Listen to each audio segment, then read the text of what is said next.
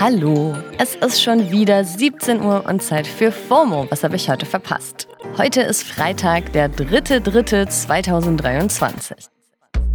Mein Name ist Dana Salin. Ich habe meine Screentime heute mal wieder für euch verdoppelt und diese Themen dabei. Klimastreik, Kliman und Serientipps bei Bingen am Freitag. Und noch ein letztes Mal diese Woche gehen wir rein mit dem ultimativ schnellen Timeline-Recap. Die rassistischen Morde in Hanau haben sich ja gerade erst zum dritten Mal gejährt und heute hat man überall diese News gelesen. Der Vater vom Attentäter ist jetzt in Haft, weil er eine Geldstrafe nicht gezahlt hat. Nochmal zur Erinnerung. Sein Sohn hatte vor drei Jahren neun Menschen in Hanau erschossen. Hinterbliebene der Opfer haben seitdem immer wieder berichtet, dass der Vater des Täters sie jetzt belästigt und bedroht.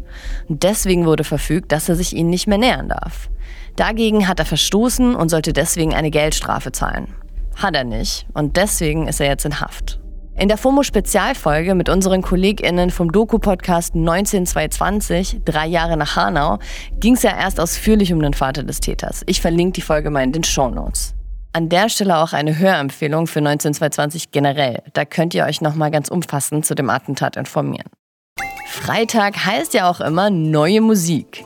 Vielleicht hattet ihr es schon im Release Radar. Die zwei Jays, J-Hope und J. Cole, haben sich zusammengetan und einen Song rausgebracht. Der Song heißt On the Street und ist inspiriert von J-Hopes Anfängen als Street Dancer, bevor er mit BTS zum super Megastar geworden ist. Dazu gibt es natürlich auch ein Video. Verlinke ich euch mal in den Show Notes. Eine Reise in die Vergangenheit war für mich heute auch die neue Single von Nicki Minaj. Der Beat von Red Ruby the Sleaze ist mir direkt bekannt vorgekommen und dann ist da natürlich auch noch das Sample. Oh oh, oh oh. Die Millennials wissen natürlich direkt Bescheid. Das ist alles Never Leave You von Lumidi. Wie lange habt ihr bitte nicht mehr an Lumidi gedacht? Scheint ja irgendwie Nickys neues Ding zu sein. In ihrer letzten Single Super Freaky Girls hat sie auch Super Freak von Rick James gesampelt. Und das kann man auch aus Can't Touch This von MC Hammer. Und da sagt noch einmal einer, beim Hip-Hop hören lernt man nichts. Climate Justice! Climate Justice! Videos wie das hier von Fridays for Future Pakistan sind heute aus der ganzen Welt geteilt worden. Fridays for Future hatten heute nämlich wieder weltweit zum Klimaprotest aufgerufen. Allein in Deutschland waren 250 Aktionen dazu geplant. Das Besondere bei uns ist heute auch, in einigen Bundesländern streiken die Öffis mit. Gemeinsam mit Fridays for Future fordert die Gewerkschaft Verdi nämlich mehr Geld für öffentliche Verkehrsmittel, damit der klimaschädliche Autoverkehr abnimmt. Außerdem fordern Fridays for Future einen Kohleausstieg bis 2030, 100% erneuerbare Energieversorgung bis 2035, das sofortige Ende der Subventionen für fossile Brennstoffe und einen Autobahnausbaustopp. Auf internationaler Ebene fordern sie die Politik dazu auf, Öl- und Gasprojekte nicht mehr zu finanzieren, um die drohende Klimakatastrophe noch abzuwenden und das 1,5 Grad Ziel einzuhalten. Das war der ultimativ schnelle Timeline Recap. Gefühlt wurde über kaum ein Thema letztes Jahr so viel gesprochen wie Finn Kliman und seine Geschäfte mit Corona-Gesichtsmasken. Er ist damit ja wirklich kollektiv in Ungnade gefallen. Und nicht nur das. Die Staatsanwaltschaft Stade hatte ja auch gegen Finn ermittelt. Und jetzt wurde das Ermittlungsverfahren gegen ihn aber eingestellt. Vorläufig, bis er eine Geldbuße gezahlt hat. Ich frisch mal kurz euer Gedächtnis auf. Finn Kliman hat während der Pandemie Masken produzieren lassen und verkauft. Und die wurden eben nicht so nachhaltig produziert wie öffentlich angegeben. Das ZDF-Magazin Royal hat das Ganze aufgedeckt. Die Staatsanwaltschaft hat gegen ihn und seine Geschäftspartner ermittelt und Finn hat einen riesigen Shitstorm kassiert. Die Schuld haben sich dann alle so ein bisschen hin und her geschoben. Finn hat aufgehört, auf Social Media zu posten und da verliert sich die Spur so ein bisschen.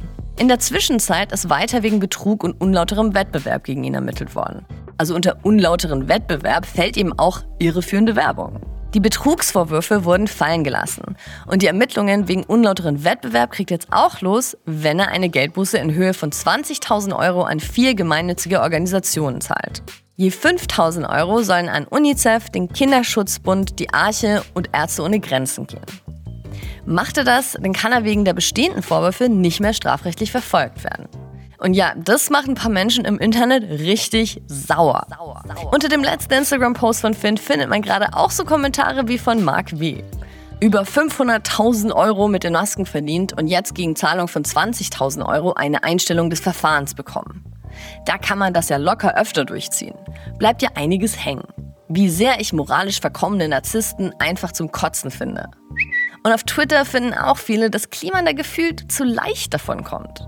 Ironischerweise war unter anderem aber genau diese harsche Vorverurteilung durch die Öffentlichkeit ein Punkt, der zu dieser relativ milden Entscheidung der Staatsanwaltschaft geführt hat. Finn selbst freut sich natürlich. In einem Statement in der Zeitung Welt hat er geschrieben, Jetzt wird sich vieles ändern, aber es darf wieder losgehen. Dafür bin ich bereit und dankbar. Na mal sehen, ob es dann dieses Jahr noch ein Comeback gibt. Ein schönes Comeback gibt es heute auch bei den Serientipps in meiner Lieblingskategorie Bingen am Freitag. The fucking boys are back, baby. Ja, The Mandalorian ist zurück. Die erste Folge der dritten Staffel ist seit Mittwoch draußen und YouTube ist jetzt schon voll mit Reaction-Videos, wie dem hier von Heroes Reforged. Alle sind sehr, sehr happy, die Kritiken fallen insgesamt gut aus und alle freuen sich schon auf die nächste Folge. In Mandalorian-Tradition droppen die insgesamt acht Episoden nämlich wöchentlich, wie immer auf Disney Plus.